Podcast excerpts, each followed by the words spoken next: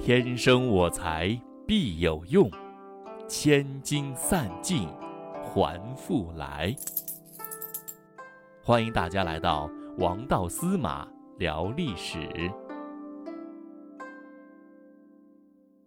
大家好，我是王道司马。大家好，我是郭大侠。哎，郭大侠你好。司马大哥你好，听众朋友们大家好。嗯呃，咱上期聊了刘邦啊，嗯花大价钱啊，干了大事儿啊。虽然这个方法现在来说不可取啊，对它是一种违法行为，但嗯当时来说呢，确嗯实他是一个愿意去为大事情然后去付出的人，嗯，对去付出的人啊。嗯上次听到了一个很震惊的数字啊，是以亿嗯来去做计量单位的，是 这个花的 确实不少啊。哎咱今儿聊聊谁呢？嗯，今天呢，我们还是继续聊一下刘邦和陈嗯平。哎，哦，这个就是继续再谈一下这个刘邦啊，就是说我们呢要通过一些比较典型的一些案例呀、我嗯们来看这个人的他一些做事的风格和做事的特点。嗯，我以前时候啊，我曾经说过这个话，我说呀，刘邦能够夺取天下有一个重要的原因是什么呢？嗯。就是他把钱呐花明白了，哎，嗯。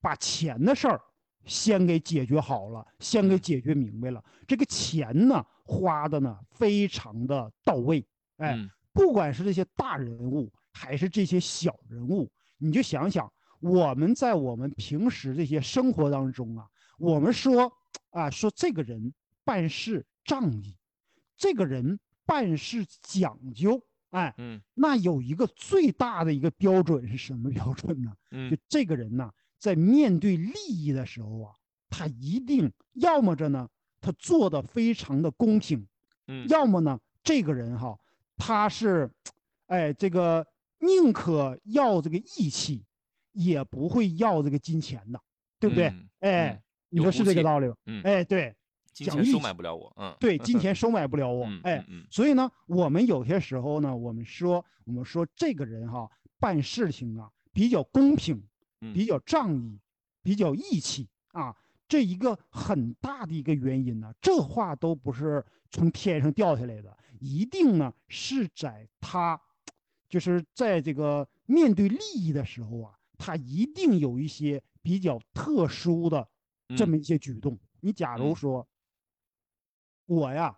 嗯小孩屁股上粘了一粒米，嗯，我到我到谁家去做客，我都得偷偷摸摸的把这粒米呀，我给弄下来之后，我放我自己兜里，你知道吧？嗯嗯嗯嗯嗯，你你说节俭啊，节俭，好好好品德，嗯，节俭是不是啊？节俭节俭，嗯。哎，嗯但是 锄禾日当午可能是你写的，嗯 但是你打个比方说，我要嗯真这么来办事儿的话，你们会说我这个人很仗义吗？好嗯像不太好那么评价，对不对哈？嗯所以呢，就说说这个人大气呀、一嗯定是有一个标准的，一定嗯是有一些事实和一些案例的。嗯所以呢，今天呢，我继续呢和大家来分享一下，就说刘邦嗯他怎么花这个钱的。哎，嗯。嗯、今天呢，我们这个谈的这个问题是什么呢？实际上之前和大家说过，就是包括这个秦始皇兼并六国，包括什么长平之战呐、包嗯。括任何古今中外啊，嗯。他们在这种军事和政治斗争当中啊，一定有非常重要的一点是什么呢？嗯。就是用重金收买嗯，自媒体，哦，收买间谍，收买权贵，是不是哈？嗯堡垒最容易从内部来攻破嘛，嗯，对不对？嗯？那么刘邦和项羽这两个人对阵的时候啊，他这个人更是这方面呢玩的很溜 啊。今天呢，今天我们谈的这个呢是选自于这个《史记》的陈丞相世家，也就是哦陈平的传记啊。这里面记载了这么一个小故事，就是当时啊，刘邦和项羽啊在荥阳对阵的时候啊，刘邦经常打败仗，然后呢，他就非常的这个苦恼，嗯苦恼以后呢，他就问这个陈平啊，说呀，你你说现在这种局面呢，一共我们得持续到什么时候啊？就什么时候才是个了结呀？是不是啊？嗯这个时候呢，这个谁呢？这个陈平就和他这个和项羽这个呃，就是和那个汉王刘邦啊，就和他说，嗯，他说呀，我对这个项羽这个人呢还是比较了解的，嗯，说呀，项羽这个人呢恭敬而爱人，就什么意思呢？他见人呐很有礼貌，然后呢，他见的这些朋友啊也有一些仁爱之心，嗯，所以呢。什么人愿意跑他那里去呢？就是那些呀，哎，这个喜欢被尊重的，然后呢，那些喜欢讲究礼节的啊，然后呢，那些这个比较廉洁的、名声比较好的这些人呢，都愿意就是归附于这个项羽啊。但是呢，项羽也有问题，就什么问题呢？他说到了这个论功行赏。受官爵封十亿的时候啊，嗯，他舍不得了，对，抠门了啊，哎，很吝啬，嗯，所以呢，这样子的话哈，就说这个就是归归到他的这些人，那个就是这这些士人呐，这些不管是读书人呐，还是这些将领啊，心里面吧，对这一点呢，往往又很在意。那能不在意吗？你就想想，像就像一个公司里边，对吧？你吃吃喝喝，对和同事和领导关系都都很好。嗯，也开玩笑，对吧？也一起团建，也干啥的。到了年底述职的时候呢，嗯，叭叭叭一说，哎，嗯，就就就就就差距就出来了啊。嗯，是，呃，然后到那个年节的时候，应该按正常来说给一点红包。然后我们这一次呢，大家这个红包都免了，我对大家进行精神鼓励，是不是？就今今年的年终奖是三千万啊，千万要健康，千万要快乐，对吧？呃，是，哎，就呃。呃，给你几个口头三千万，是不是啊？哎，所以呢，随便发个几千万都挺好的。所以呢，其实哈，你看有些时候我们说读历史，实际上你说历史和现实啊，它从来它是融合的，它不是说历史是历史，现实是现实，一定现实是历史的一些延续，顶多呢，就说有一些东西啊，它是有一些。啊，变化在里面啊，比方说以前是那样的车，现在是这样的车，以以前吃那个东西，现在吃这个东西，仅此而已。有一些东西啊，它道理还都，就说对，都是都是通着的，哎，通着的。所以呢，项羽呢，他对人很好，但是呢，到了论功行赏的时候啊，就舍不得了。嗯，哎，所以呢，让人心里面哈，他肯定有一些不舒服。这，嗯，人出来打工啊，还还是为了一个。就说实现人生价值是一方面，但是呢，他有房贷呀，他有车贷呀，他得养老婆孩子呀，对不对哈？他得孝敬父母啊，所以呢，你他需要钱，哎，然后呢，陈平又说这个刘邦这个人呢，说您呢是一个很傲慢的人啊，也不讲究礼仪啊，那我不说了吗？之前不说吗？一张嘴就骂人啊。见着那个哪儿，见着这个读书人把人的帽子摘下来之后，呃呃，往里小便啊，这都是刘邦干过的事儿啊。嗯，所以呢，人家那一些呀，比较讲究气节、比较清廉的那样的人呢，就不愿意投奔到您那里来啊。但是呢，您在这个论功行赏的时候啊，要给这人封官加爵的时候，要赐予这些人食邑的时候呢，非常的慷慨。啊，所以呢，什么样的人愿意上您这些呃上上您这儿来呢？就是好利而无耻的人居多，哎，就是这些哎喜欢这个利益的人，然后呢也不讲究那些乱七八糟，我来就是挣钱的，哎，这些人呢愿意跟着您干。他说呀，您和这个项王你们俩之间呢各有其长，又各有其短。如果呢，要是能把这个双方的短处都避开，把双方的长处啊给往一起叠加的话，那么呢，他只要呢挥一挥手，天下就可以安定下来。嗯，哎，他说呢，说但是啊，我们现在哈要讲究一个这个解决的方案。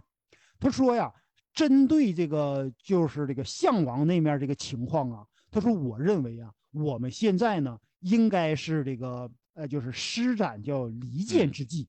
他说呀，项王身边啊有这么几个刚直的这个臣子，一个呢范增，嗯，一个呢叫钟离墨，嗯一个呢叫龙驹啊，这个驹呢是而且那个且啊，在这里面驹，还有一个人呢叫周焉，就嗯这几个人呢。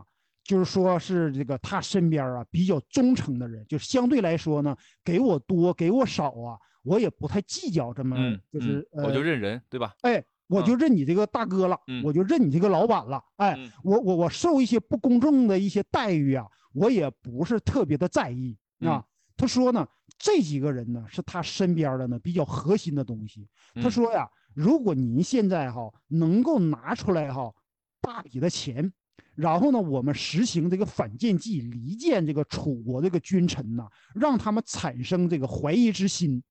然后项羽这个人呢，还有点猜忌多疑，相嗯信谗言。这样的嗯话呢，他的内部啊一定会互相残杀。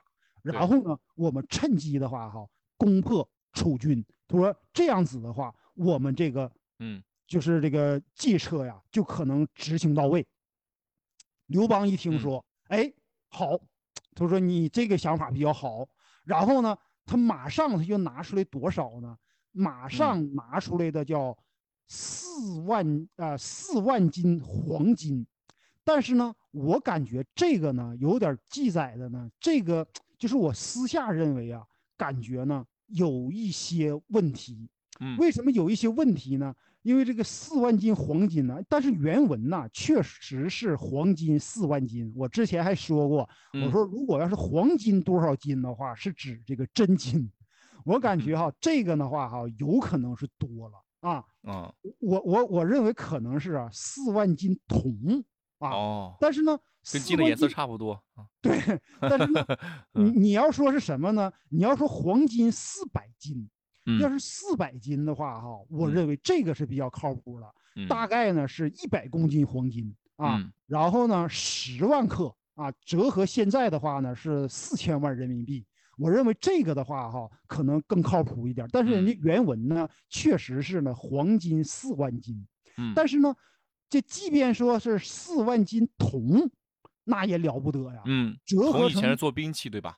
对，嗯铜的话呀，当时呢，它可以做这种这个，就是说这个兵器，可嗯以铸造这个铜钱，嗯然后呢，还有一些这个，比方说一些石器呀、一些什么嗯东西都可嗯以制造的。工具类啊。哎，对，当时呢是属于贵重金属啊。嗯四万斤铜啊，当时二斤折合现在一斤嘛，那就嗯折合成现在的话呢是两万斤铜，是嗯十吨啊。那嗯，十吨铜那也不少钱呐。对啊，这都是硬通货。嗯，哎，对 贵金属硬通货。对，所以呢，这个刘邦呢就拿出来呀、这个四万斤啊，我我们就说四万斤铜吧。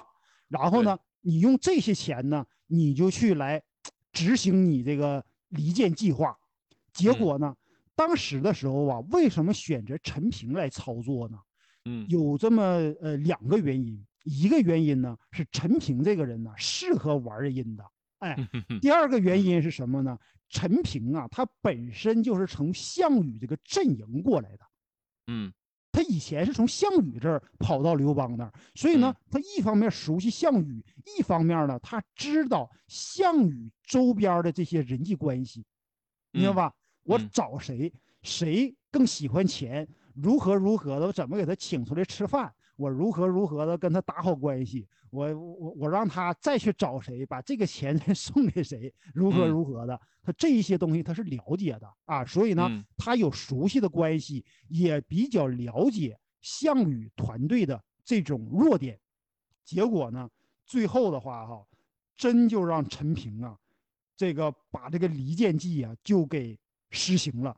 嗯钟离墨，钟离墨呀，我个人认为啊，这个人呢是项羽手下一个难得的智将，就是智慧的那个将领。嗯项羽手下一般都是这个勇将，钟离墨呢是一个智将，但是呢没有受到真正的重用。然后呢，这个范增呢一气之下呢要回到这个徐州去养老，结果呢这个上了一股急火，在路上啊，他背后啊有一个疮啊，然后崩裂了。崩嗯裂了之后，用现在的话说，肯定是感染了，因为在当时嗯的时候没有那么好的医疗条件嘛。结果嗯感染了之后呢，老爷子呢也去世了。这样子的话，他身边哈最重要的这几个人又都烟消云散了。结果呢，这个谁呢？